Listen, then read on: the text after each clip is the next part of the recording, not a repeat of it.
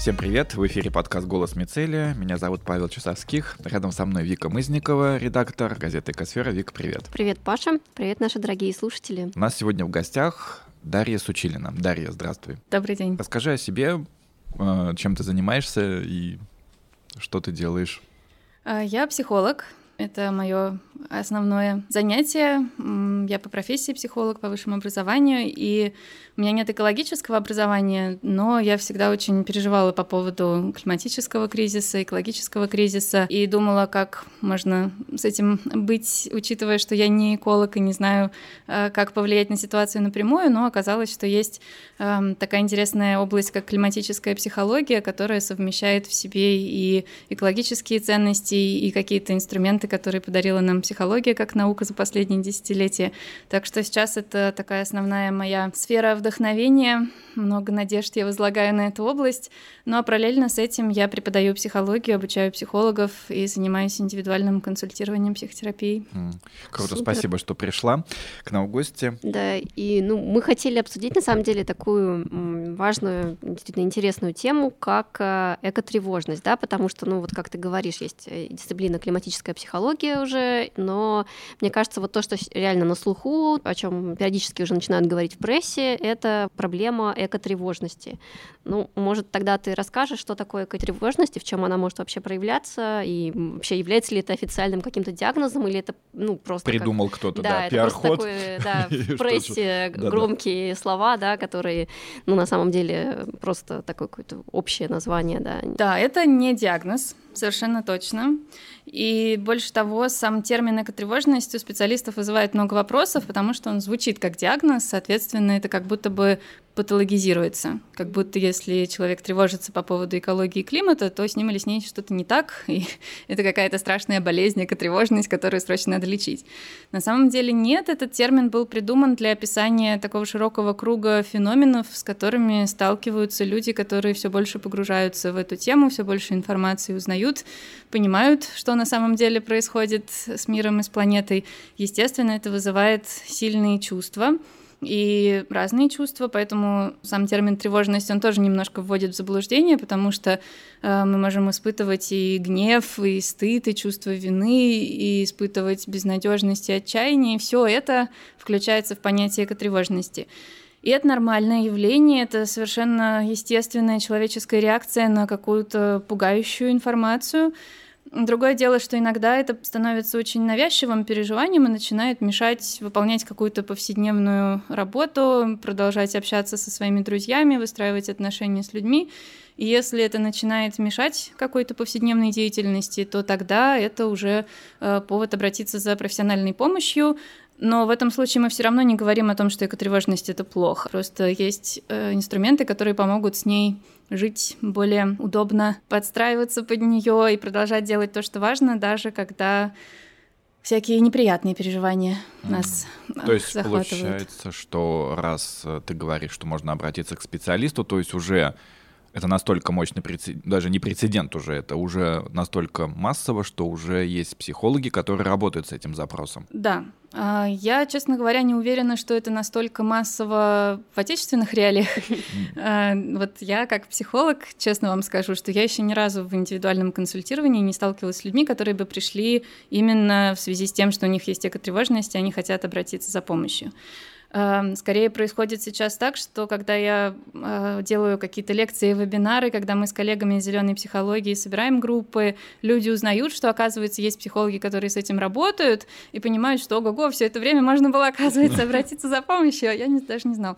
Э, и они вот приходят уже как следствие. А за рубежом, конечно, это гораздо более распространенное явление, и есть большая международная организация, которая называется Альянс климатических психологов, которые готовят специально э, терапевтов, климатически информированных, которые помогают людям с экотревожностью, потому что там это уже серьезная проблема, причина конфликтов между детьми, родителями, бабушками и дедушками, причина распада браков и так далее. Так что там люди уже гораздо дольше погружены в эту тему, поэтому и переживаний больше по этому поводу. Извини, ну, еще просто вот такая mm-hmm. штука. Вот, например, когда я начал работать в экосфере, у меня началась экотревожность, потом прошла. А у тебя была, Вик? А у меня экотревожность была гораздо раньше, ну, то есть как бы я погружалась в климатическую повестку там где-то, наверное, года с 2015 или около того, и первое время это было действительно очень как бы тяжело переносимо, у меня действительно бывали э, приступы тревожности, там, э, вплоть до чего-то близкого к паническим атакам, ну, или, по крайней мере, я не могла спать нормально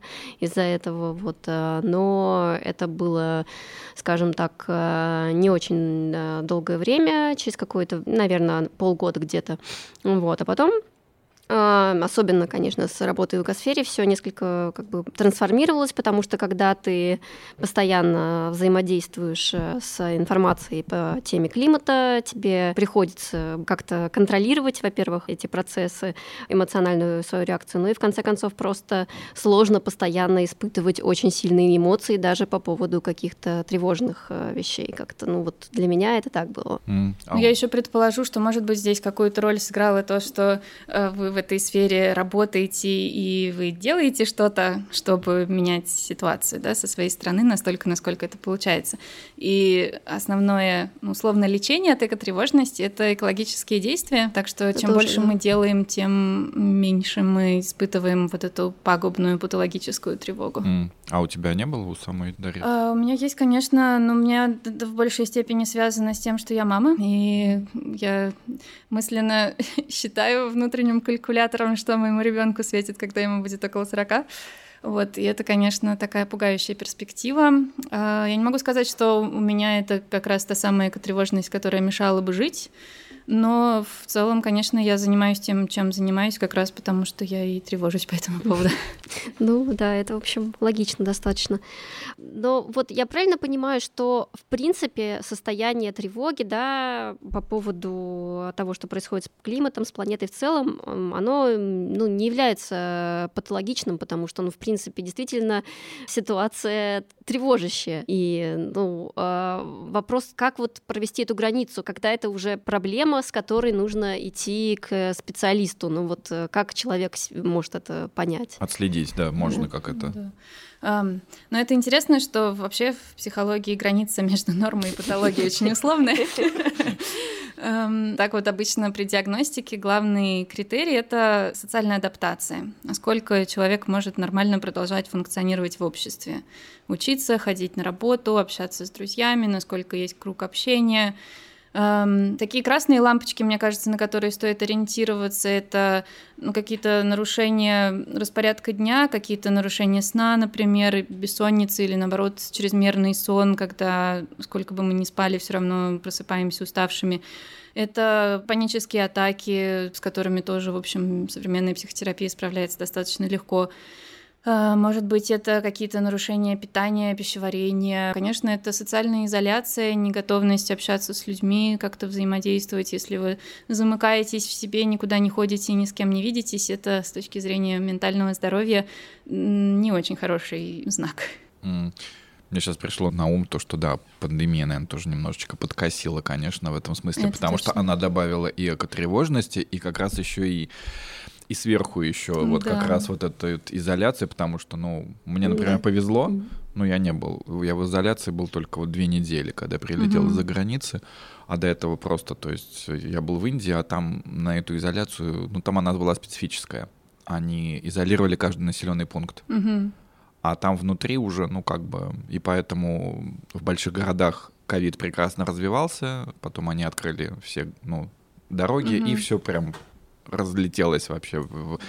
Вот, но это тяжело, да, действительно, когда ты сидишь в замкнутом помещении и... Читаешь ужасные новости, все да, более да, и более да. тревожные. Это точно, да. да. Но при этом угу. есть интересные такие э, альтернативные точки зрения на роль пандемии. Э, есть специалисты, которые считают, что вообще ажиотаж вокруг пандемии это один из симптомов нашего такого общечеловеческого коллективного избегания экотревожности.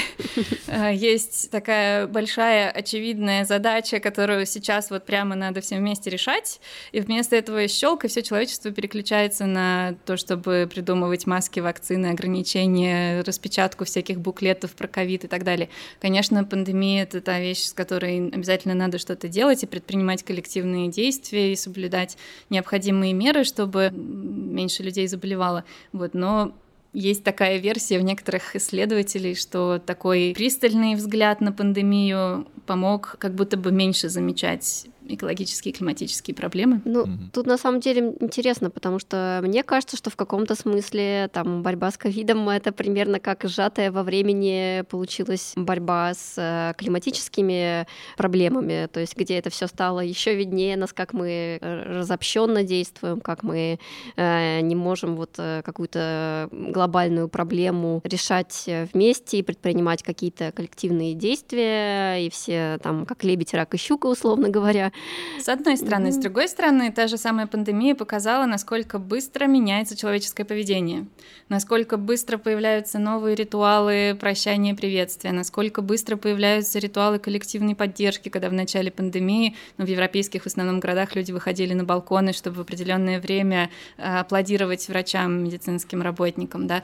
Насколько... У нас была изоляция, ага. которая совершенно картины да, в да, соцсетях например. повторяли. И это показатель того, насколько вообще гибкое человеческое поведение, насколько мы пластичны, когда какие-то обстоятельства нас к этому принуждают.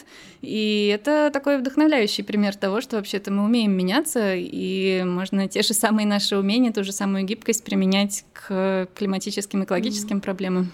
Да, это интересная мысль. Дарья, вот ты упомянула, что по поводу того, что наибольшую тревогу, да, какую-то, ну вот э, по поводу климата, экологических проблем зачастую испытывают э, подростки, да, то есть то, что конфликты из-за этого возникают между поколениями разными. Как вообще тогда родителям вот общаться с своими детьми, да, особенно когда это переходный возраст, э, который и так считается таким, ну, условно говоря, кризисным, об экологии и климате, как, не знаю, помогать им взаимодействовать взаимодействовать с этой информацией, которая поступает? Это очень хороший вопрос, и, может быть, даже, я бы сказала, один из главных вообще в сфере экотревожности и климатической психологии. Было проведено недавно гигантское исследование, такое беспрецедентное, международное, в котором приняли участие 10 тысяч подростков в возрасте от 16 до 25 лет из 10 стран. И это было первое исследование, которое показало реалии того, с чем подростки сталкиваются на самом деле, и исследователи, которые это исследование проводили, они даже сами не подозревали, с чем они столкнутся, получив результаты. Я, может быть, все цифры не буду подробно перечислять, но общая такая статистика в том, что 8 из 10 подростков обеспокоены климатической ситуацией. Э, почти половина описывает, что это беспокойство как раз-таки вмешивается в повседневную жизнь, мешает mm-hmm. играть, мешает учиться, мешает взаимодействовать со сверстниками, Э, нарушается сон от этого. И в большей степени это, конечно, выражено в странах так называемого глобального юга, где уже сейчас подростки сталкиваются непосредственно с самими климатическими изменениями, потому что здесь э, в наших широтах еще пока это не наблюдается. Некоторые исследователи говорят, что нам даже в этом смысле повезет, что нас ждут какие-то благоприятные последствия временные.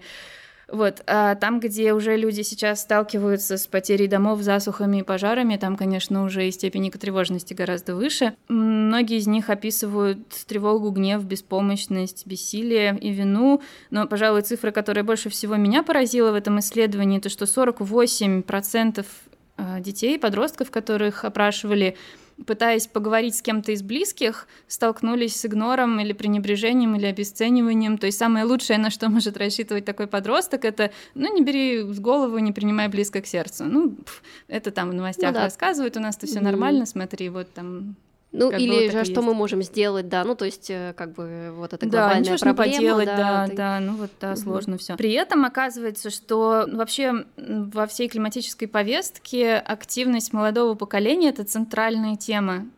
Именно нынешние дети, подростки, молодые взрослые — это те люди, в руках которых будущее планеты, которые научились мыслить и воспринимать информацию совершенно иначе, чем старшее поколение — и при этом они смелее. Иногда это не всегда полезно, но лидерство молодежи это та тема, которая звучит на всех международных конференциях, саммитах по климатическому кризису. Нам очень важно и нужно передавать подросткам больше возможностей, больше прав, больше возможностей проявлять свой голос. Так что, наверное, бы я предложила родителям, которые бы спросили, как обращаться с экотревожностью своего подростка, во-первых, выслушать. И в психологии есть чудесная такая формула в любой непонятной ситуации проявлять и валидацию. Валидация — это термин, который означает признание чувств. От слова valid — уместный, который имеет право на существование. Да, твои чувства имеют право на существование. Да, я понимаю, как ты тревожишься. Вместо того, чтобы сказать «не тревожься», в общем-то, мы даже из благих намерений это говорим, но тем самым как будто бы обесцениваем эти чувства, говорим, что ты не имеешь права так себя чувствовать, ну-ка не чувствуй себя так. А то, что гораздо важнее услышать в такой момент, это я слышу, как тебя это волнует. Ничего себе, с какими ты чувствами сталкиваешься, оказывается. Я могу себе представить, что, учитывая ту информацию, которую ты прочитал или прочитала, конечно, тебе ужасно тревожно. Расскажи мне больше об этом. И валидация — это первый шаг, который уже поможет подростку чувствовать себя менее одиноким, брошенным, сумасшедшим, Важно вместе с подростками искать информацию и помогать подросткам учиться эту информацию как-то фильтровать, потому что если просто подписаться на все на свете экологические паблики и на тебя сыпется ежедневно поток из тысячи страшных новостей, конечно, это пагубно сказывается на ментальном здоровье. Поэтому надо вместе выбрать каких-нибудь два-три надежных источника информации, выбрать время, когда вы целенаправленно туда заходите, чтобы что-то конкретное прочитать и узнать, вместе порыскать информацию, понять, какие действия в наибольшей степени полезны, какие менее полезны. Вот, например, там ваш подросток решает стать веганом. Давайте изучим информацию, давайте посмотрим, какой там, сдадим анализы, посмотрим баланс белков, жиров, углеводов, витаминов, вместе составим какое-то семейное меню, вместо того, чтобы говорить, вот, все, теперь ты там придумала себе какое-то дурацкое веганство, я тогда вообще тут не при делах, сама выбираешь, что ты будешь есть. А можно же вместе разобраться в этой теме, понять, какие есть противопоказания, какой есть какой-то компромисс, который бы всей семье, например, подошел. И классная вообще история с тем, чтобы вместе с подростками проводить больше времени на природе. Как бы это банально не звучало, но это одно из главных противоядий экотревожности, особенно для жителей больших городов, которые вообще мало с ней соприкасаются. Даже есть такое ну, интересное а, наблюдение философское о том, что но особенно у тех, кто живет в больших городах, природа, само слово природа — это что-то там где-то далеко, на нее нужно специально поехать, чтобы на ней побыть, вот, а мы вот как будто бы не на природе живем, и это создает такую разобщенность, как будто мы не часть природы.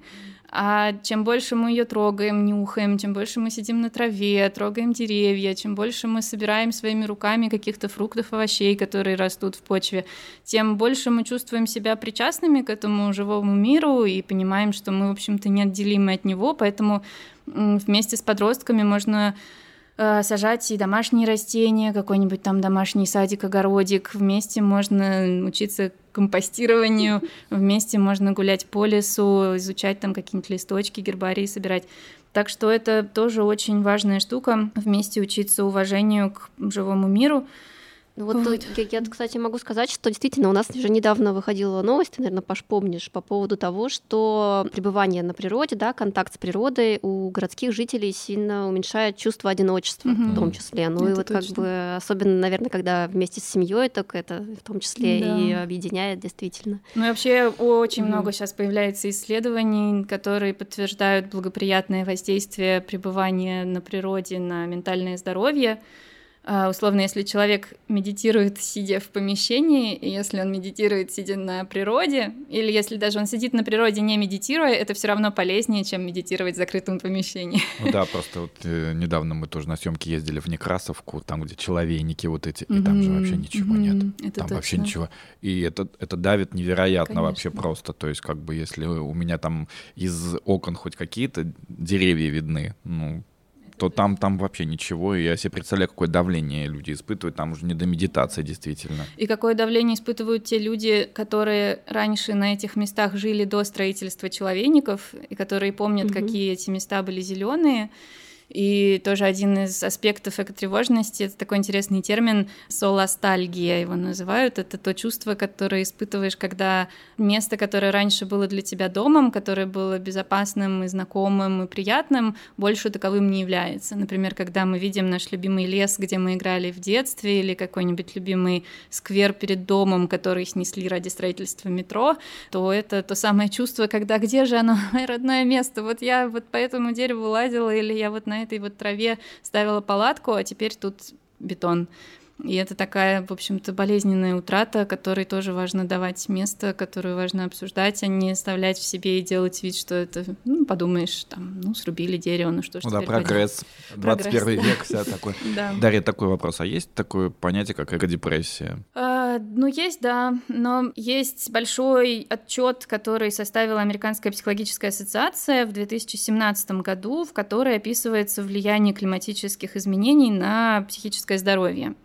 И, конечно, есть такое условное правило, что где тонко там рвется, если у человека уже до этого была предрасположенность к каким-то другим расстройствам, то экотревожность как хронический стресс повышает вероятность того, что это расстройство, соответственно, обострится, усилится. Например, если у человека всегда были какие-то тревожные симптомы, повышенная тревожность или какой-то уже ранний опыт панических атак, не связанный с экологической климатической повесткой, то этот человек с большей вероятностью столкнется с паническими атаками при мыслях о климатическом кризисе.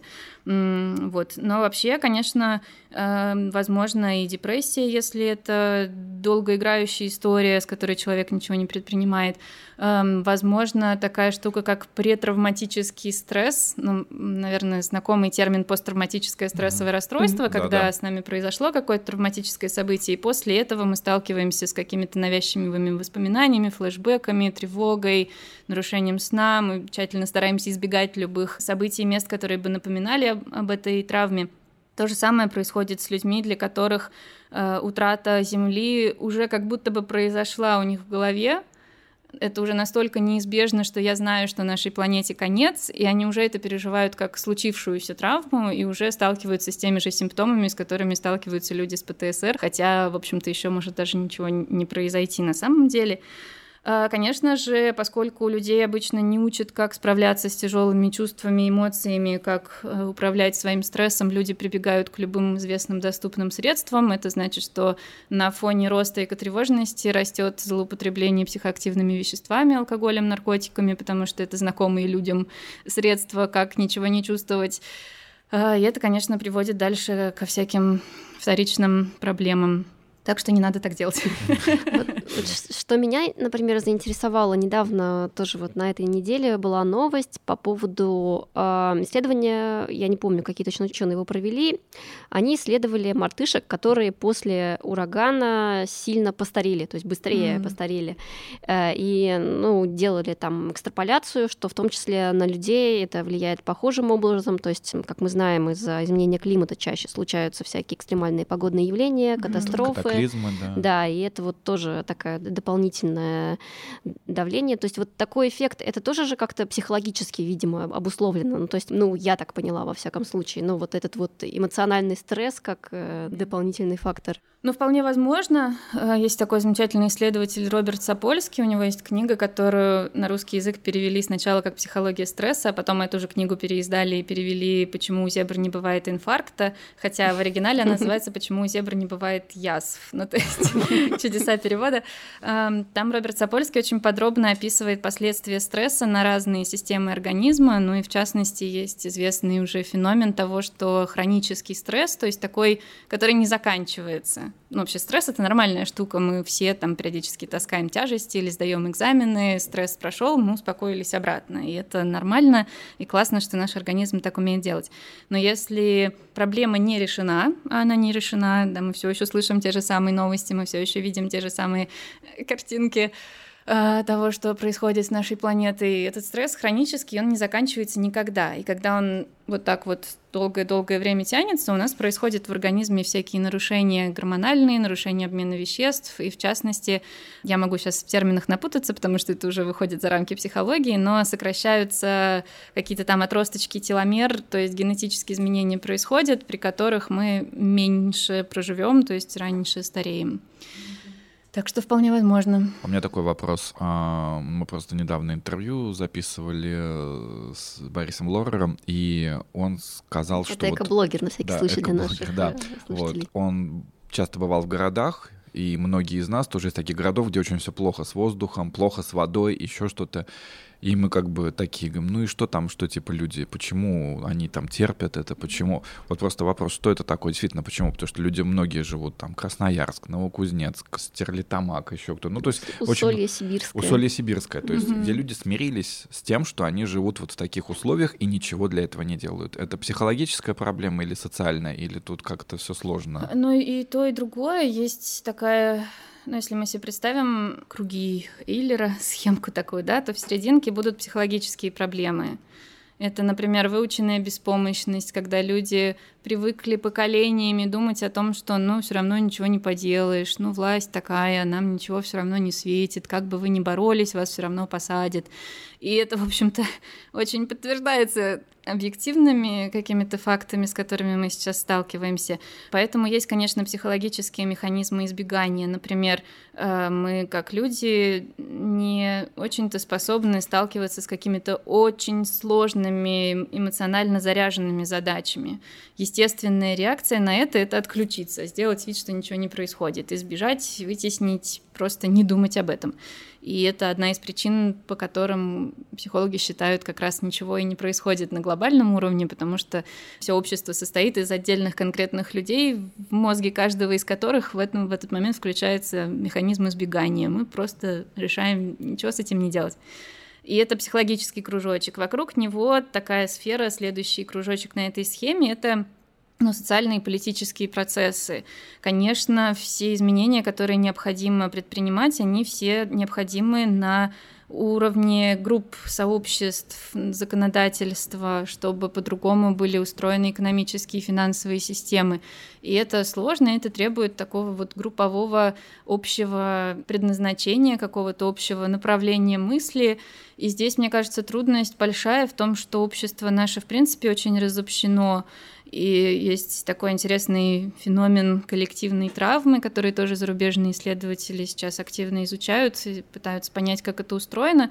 Но так же, как в результате какой-то лично перенесенной травмы человек изолируется часто, не общается с другими людьми, пытается как-то убегать от проблем, а также и на уровне общества в целом, в целом как люди, мы травмированный биологический вид. Мы за историю нашу пережили столько войн, геноцидов, всяких притеснений, голода и всего остального, что мы в целом всегда в режиме на чеку. Наш внутренний радар всегда настроен на опасность. И мне кажется, в российской истории тоже было так много таких эпизодов, которые нас обозлили, сделали нас очень настороженными по отношению друг к другу. Это сложно, конечно, взять и объединяться и вместе, например, отвоевывать чистый воздух в своем городе, когда ты не готов открыть дверь соседу, потому что вдруг это бандюга, который хочет украсть у меня телевизор. И эта настороженность, она очень разобщает нас, мешает сплотиться. В климатической повестке именно коллективные действия — это единственное, что важно, это единственное, что работает на самом деле. Вот, так что разобщенность. А третий кружочек снаружи на этой схемке, внешнее облако, это какая-то такая культурная трансформация, которая необходима, в принципе, пересмотр человеческих ценностей. И это, опять же, очень сложно, да, в наших городах взять и пересмотреть ценности, когда единственное, на что обращается твое внимание, это как прокормить семью, например, да, когда э, нет вопроса о каком-то там духовном росте, про социальных ценностях, сострадании к природе и ко всем живым организмам. Ну или, например, когда кто-то из телевизора или из сайта говорит, а вам нужно перестать есть мясо. Именно. И, и ты такой, что? Да, когда по соседнему каналу тебе показывают одновременно 8 красивых рекламных роликов с сочным мясом. Ну, как бы понятно, выбор очевиден. Да. Ну вот э, мне было всегда интересно, как это работает э, в применении к людям, которые вроде бы уже неравнодушны, да, то есть мы, например, ну, активистам в первую очередь, эко-активистам, вот Грета Тунберг, да, которая, наверное, стала во многом символом э, сегодняшнего поколения подрастающего, то есть э, зумеров, э, она, мне кажется, вот очень важную такую эмоцию цепляет э, во многих именно в подростках, э, вот этого гнева по отношению к тем людям, которые принимают решения решение, что будущее поколение, ну, вот уже текущее поколение, да, э, молодые люди, они не допущены к принятию этих решений, которые коснутся в первую очередь э, именно их, э, да, то есть решений о климатической политике, о чем-то таком. Но вот мне кажется, тут есть какое-то небольшое противоречие. То есть, с одной стороны, есть вот это чувство гнева, да, но оно э, все равно не находит выхода. То есть э, Грета Тунберг выступает на конференциях, э, э, ей аплодируют, но по идее не, изменений все равно не происходит. А нет ли тут какой-то опасности вот э, выгорания да, активистского и вот на наступление этого ситуации социальной анемии, социальной апатии, о которой вот вы говорили о разобщенности? Как с этим? Конечно, риск выгорания есть, и я думаю, что выгорание — это то, с чем сталкивается любой активист рано или поздно. Поэтому это одна из э, сфер работы нашего проекта «Зеленые психологии», организации групп поддержки индивидуальных консультаций для профилактики выгорания. Про подростков, мне кажется, здесь интересная такая тенденция. Я бы не сказала, что нет изменений. Конечно, так в глобальном смысле их совершенно недостаточно, но, например, сейчас по всему миру происходят такие вспышки юридические, которые ну, вообще звучат многообещающе. Например, есть сейчас э, большое судебное дело, которое группа подростков и взрослых из Португалии подали в Европейский суд по правам человека Э, в связи с тем, что там замечены какие-то загрязнения воздуха, воды, и в частности подростки, которые подали в суд, они замечают на себе уже последствия климатических изменений, я не знаю, а, конкретно, может быть, они тоже какую-то проходили диагностику экотревожности, и это тоже как аргумент в пользу того, что бездействие правительств а, пагубно сказывается на их ментальном здоровье. Короче говоря, идея в том, что бездействие правительства, они сразу на много-много стран подали на те, кто лидирует в списке выбросов а, в атмосферу, они на эти страны подали в Европейский суд по правам человека. Идея в том, что эти страны нарушают права детей, на благополучие, на существование, на э, жизнь в чистой среде, условно говоря. И это такой прецедент, который может привлечь внимание к тому, что права детей нарушаются, и, конечно, для того, чтобы это возымело какие-то последствия, нужна справедливая судебная система, поэтому я не думаю, что в России в ближайшие годы что-то подобное было бы возможно, но на глобальной арене уже происходят такие громкие дела, и это далеко не единственный пример. В Нидерландах еще вот да. было во Франции, и Германии тоже начал, начался но процесс, но, но я не уверена, на какой там стадии сейчас все. Да, это к вопросу о том, что родители могут сделать для своих подростков. Mm-hmm. Если у подростка нет юридически еще пока что права собственного голоса, голоса, голосования на выборах, например, да, или э, подросток не может самостоятельно подать в суд, вот она роль родителя быть законным представителем своего ребенка и вместе заниматься этими юридическими вопросами. Это важная такая штука, и мне кажется, что подростки, вот этот гнев, который они испытывают, это же очень конструктивное чувство. Сама эмоция гнева, она нас наполняет силами, она заряжает. Это адреналин, норадреналин и кортизол, которые помогают нам быть супергероями, которые наполняют нас силами. Другое дело, что этот гнев может выражаться деструктивно, если мы начинаем просто конфликтовать со своими родными или там морать на каждого человека, который проходит мимо с одноразовым стаканчиком кофе. Это не очень полезное действие. Но использовать саму эту силу гнева для того, чтобы э, совершать какие-то полезные действия, это ну, очень благоприятная штука и полезная, и эффективная. Просто, к сожалению, в российских реалиях подростки во многом ограничены. Я, например, не имею права призывать кого-то выходить на митинги и пикеты, потому что мы с вами знаем, чем это заканчивается у нас.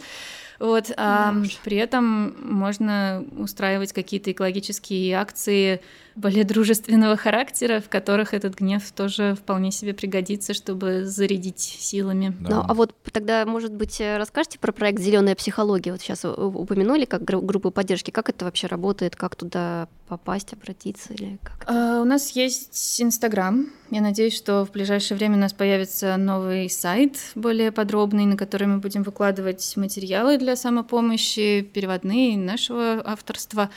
Мы проводим несколько разных вариантов мероприятий. Э, мы проводим климатическое кафе. Это разговорные встречи, это не терапевтические группы, это регулярные встречи раз в месяц, на которые можно прийти просто, чтобы поделиться своими переживаниями, рассказать, что вас бесит, что вас тревожит, что вас печалит по поводу климатического и экологического кризиса, и услышать других людей, которые, оказывается, переживают по поводу того же, что и вы. И для меня самой, когда я участвовала в первый раз в таких встречах, это был невероятно целительный опыт, когда я чуть ли не впервые поняла, что вообще-то со мной все в порядке, это не я какая-то сумасшедшая, которая по этому поводу переживает, а вообще-то много на свете таких людей. И я сначала участвовала в таких международных встречах, и там в основном были иностранцы, и ни одного человека из России, и я как-то думала, ну вот да, это там вот все люди так думают. А сейчас, когда мы стали проводить здесь климатические кафе в России, они онлайн проходят, поэтому из любого города можно присоединиться. Это какое-то удивительное чувство приобщения к сообществу людей, которые все разбросаны по стране, и всем им не все равно. Они все что-то делают, они все придумывают какие-то классные свои проекты, они все борются, и это очень вдохновляющее такое пространство. Оно не требует каких-то обязательных действий, мы не призываем обязательно менять свои привычки и так далее. Это просто возможность поговорить и послушать. Кроме того, коллеги мои Ася, Наташа, Саша, они проводят именно группы поддержки регулярные. Эм, обычно они ограничены по времени, это 8 недель. Есть отдельная программа для активистов, сталкивающихся с выгоранием, а есть отдельная программа для людей, сталкивающихся с экотревожностью, но которые не обязательно занимаются каким-то активизмом. И основной инструмент, который работает, это сама группа, это группа единомышленников.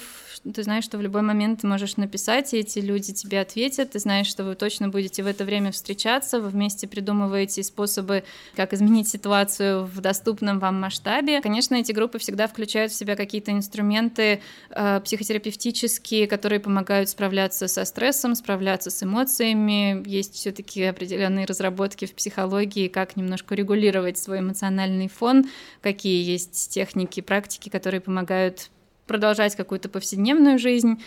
Так что вот такие группы поддержки есть. Кроме того, мы сейчас надеемся подключать больше блогеров и компаний, которые уже занимаются этой темой, чтобы помогать их сотрудникам перестраиваться на новый, более устойчивый образ жизни. А, вот как-то так. Ну и, конечно, мы все готовы оказывать индивидуальные консультации тоже. Если хочется обратиться за помощью, то есть наши контакты так что обращайтесь. Супер. Да. Отличная вообще, конечно, работа. Прям приятно, что Спасибо. вы есть. Так что берите на заметку. Да, и круто, да, что мы об этом рассказываем, и что об этом услышат, узнают и свяжутся с вами, и, и с детьми начнут разговаривать, и сами тоже обратятся. Да, это прям действительно очень окрыляет. Вы создаете еще онлайн-встречи под общим названием «Мое любимое тело». Что это вообще дает, на что направлено, о чем это? Это до пандемии были живые встречи. Я надеюсь, что я к ним вернусь все-таки в ближайшее время, когда мы собираемся в каком-то просторном зале группой незнакомых, как правило, людей. А, сейчас это последнее время было онлайн. Эм, это группы регулярные, на которые можно приходить для того, чтобы развивать навыки телесной осознанности и доброжелательности к себе. И это тоже то, что очень важно перед лицом климатического кризиса тоже. Это то, что помогает день ото дня лучше себя понимать, быстрее предпринимать что-то, что поможет справиться с какими-то трудностями. Например, многие люди, которые сталкиваются с тревогой, со стрессом, с выгоранием, перестают замечать какие-то свои базовые потребности. Моему телу очень хочется выспаться, а я вместо этого до трех ночи листаю ленту новостей, например. Или мне уже давным-давно хочется покушать, а я все еще сижу и печатаю какой-нибудь очередной отчет. Тело, оно нам подсказывает, что нам вообще-то нужно для выживания. Если мы хотим продолжать совершать какие-то важные действия, в том числе экологические, для этого важно, чтобы наше тело функционировало хорошо, чтобы мы его слышали, дружили с ним, чтобы мы могли замечать какие-то возникающие чувства, понимать, к чему они нас толкают, о чем важном подсказывают. Так что это то, чем я занимаюсь и в группах, это то, чем я занимаюсь в индивидуальной психотерапии, даже с людьми, которые не по поводу экотревожности пришли. Э, я подсказываю, как подружиться с собой, как ощущать себя, как быть внимательнее к себе и как э, вместо какой-то злобной самокритики, перфекционизма, завышенных требований к себе учиться обращаться с собой с большей доброжелательностью, пониманием. Вот мне кажется, это просто здорово, тоже классная инициатива. Ну и Дарья, просто чтобы суммировать вот наш разговор, как э, человеку, да, как отдельному человеку бороться с э, какими-то депрессивными, например, состояниями, состоянием тревожности, которые вызывают у него вот экологическая ситуация, климат, э, просто несколько базовых вещей. Угу. Ну, я бы прежде всего рекомендовала начать с грамотного использования информации. Заметить, сколько вы ее потребляете, имеет ли смысл ограничить потребление информации или, во всяком случае, сделать потребление информации чуть более намеренным, осознанным, чтобы вы выбирали, что вы читаете, а не полагались бы на алгоритмы соцсетей, которые вам будут подкидывать какой-то бесконечный поток. А, во-вторых, я бы предложила а, найти единомышленников, и это тоже важная часть рецепта. Группы поддержки, чаты, какие-то сообщества, волонтерские проекты, любые места онлайн, офлайн, где есть люди, которые, которым тоже не все равно. И это полдела, мне кажется, сделано, когда вы будете рядом с людьми, с которыми вместе можно договориться, а поехали деревья сажать, или а давай тут в нашем скверике мусор уберем, или а давай там вместе посмотрим документалку Дэвида Аттенбора. Ну давай, давай вместе поплачем, ну давай. Вот, так что избегание изоляции — это самое главное. Давай бояться вместе. Давай бояться вместе, это точно. И, конечно же, я бы предложила людям, сталкивающимся с экотревожностью, не забывать о том, что наше физическое здоровье и ментальное здоровье требуют определенной заботы, требует вклада какого-то, нам всем нужен сон, и это тоже, пожалуй, вот половина дела это единомышленники, а вторая половина это сон. Вот спать хорошо, это самое главное, сон очень сильно влияет на наш эмоциональный фон, поэтому высыпаться это отличное правило заботы о себе кушать полноценно и разнообразно в течение дня, не забывать о том, что телу нужно топливо для того, чтобы продолжать функционировать. А, телу нужно творчество, телу нужно какое-то самовыражение, поэтому а, пишите, записывайте свои переживания в письменном виде, пишите сказки про людей, которые уже справились с климатическим кризисом, чтобы ваши мечты воплощались. Это все тоже какие-то такие простые правила ментальной гигиены, гигиены своего психического здоровья, которые важны нужны всем людям, независимо от того, увлекаются они экологией или нет. И действия по возможности. А, действия, я имею в виду, уже связанные непосредственно с экологическими инициативами. А, это важная штука. Сажать деревья, сортировать мусор, какие-то организовывать акции, мероприятия. Это важная профилактика экотревожности. Главное помнить о том, что мы не всесильны, у нас нет задачи в одиночку полностью изменить всю ситуацию. Спасти планету. Спасти планету точно не надо. Надо делать то, что вам по силам, то, что возможно. И мне очень понравилась такая вдохновляющая фраза о том, что иногда кажется, что вот мои личные действия, они ничего не значат, что я слишком маленький и маленькая для того, чтобы на что-то повлиять. Но представьте себе, что таких же маленьких, как вы, еще сколько нас сейчас там, 9-10 миллиардов? По-моему, 8 пока. Нет еще. 8. Почти, да. А, вот вы собой представляете одно маленькое решение проблемы, а сейчас 8 миллиардов маленьких решений проблемы живут на нашей планете, так что каждый и каждая из нас важны. Важно, значит, объединяться просто. Это, это наверное, Я глобальная думаю... цель, которую можно перед собой ставить. Да. Я думаю, на этой ноте можем закончить вообще нашу встречу. Спасибо большое, Дарья. Было приятно Мы бы послушать. могли бы закончить, если бы у нас не был традиционный наш вопрос, который, мне кажется, мы обязаны задать, который мы всем задаем. Хорошо. Да. Это вопрос о том, какая экологическая новость или тренд вас больше всего удивили, впечатлили, вызвали самую сильную реакцию за последнее время. Есть, конечно, новости, которые вызывают сильную реакцию, но э, не могу сказать, что очень приятно. Мы знаем об этом. Да, да. да. Пожалуй, меня очень вдохновляет то, что действительно больше людей стали говорить об экотревожности, хоть пока что и так в основном в негативном ключе, но в принципе задумываются о том, что экология как-то вообще связана с тем, как мы думаем и что мы чувствуем, что есть вот это, оказывается, междисциплинарность, и что больше людей задумываются о том, какие психологические механизмы влияют на экологическую ситуацию. Я не знаю, можно ли это назвать экологическим трендом, но я надеюсь, и это меня очень вдохновляет. И, пожалуй, мне еще нравится, что, в принципе, больше информации сквозит везде, хоть иногда это и простой какой-нибудь кликбейт, или как это правильно называется, просто потому что это модно, но даже, например, мы с сыном смотрим Cartoon Network, замечательный телеканал с глупыми совершенно мультиками. В каждую рекламную паузу там есть маленький блок про то, как перерабатывать пластик, куда сдавать мусор, mm. какая, какие бывают виды энергии, и это что-то там с мультяшными персонажами, с веселой музычкой, и стань эко-чемпионом. И это та информация, которая уже где-то там начинает сквозить, откладываться. Я очень рада, что, в принципе, больше информации об этом доступно. Отлично. Класс. Спасибо большое. У нас в гостях была Дарья Сучилина, психолог-консультант и психотерапевт. Поговорили об экотревожности, о том, как с ней справляться, рецепты, легкие действия и вообще, собственно говоря, жить стало немножко лучше. Спасибо большое. Спасибо большое, что пригласили. Это был подкаст «Голос Мицелия». Да, еще раз говорю, спасибо, что слушаете нас, ставьте лайки, подписывайтесь. подписывайтесь. Всего доброго. До свидания. Всем пока.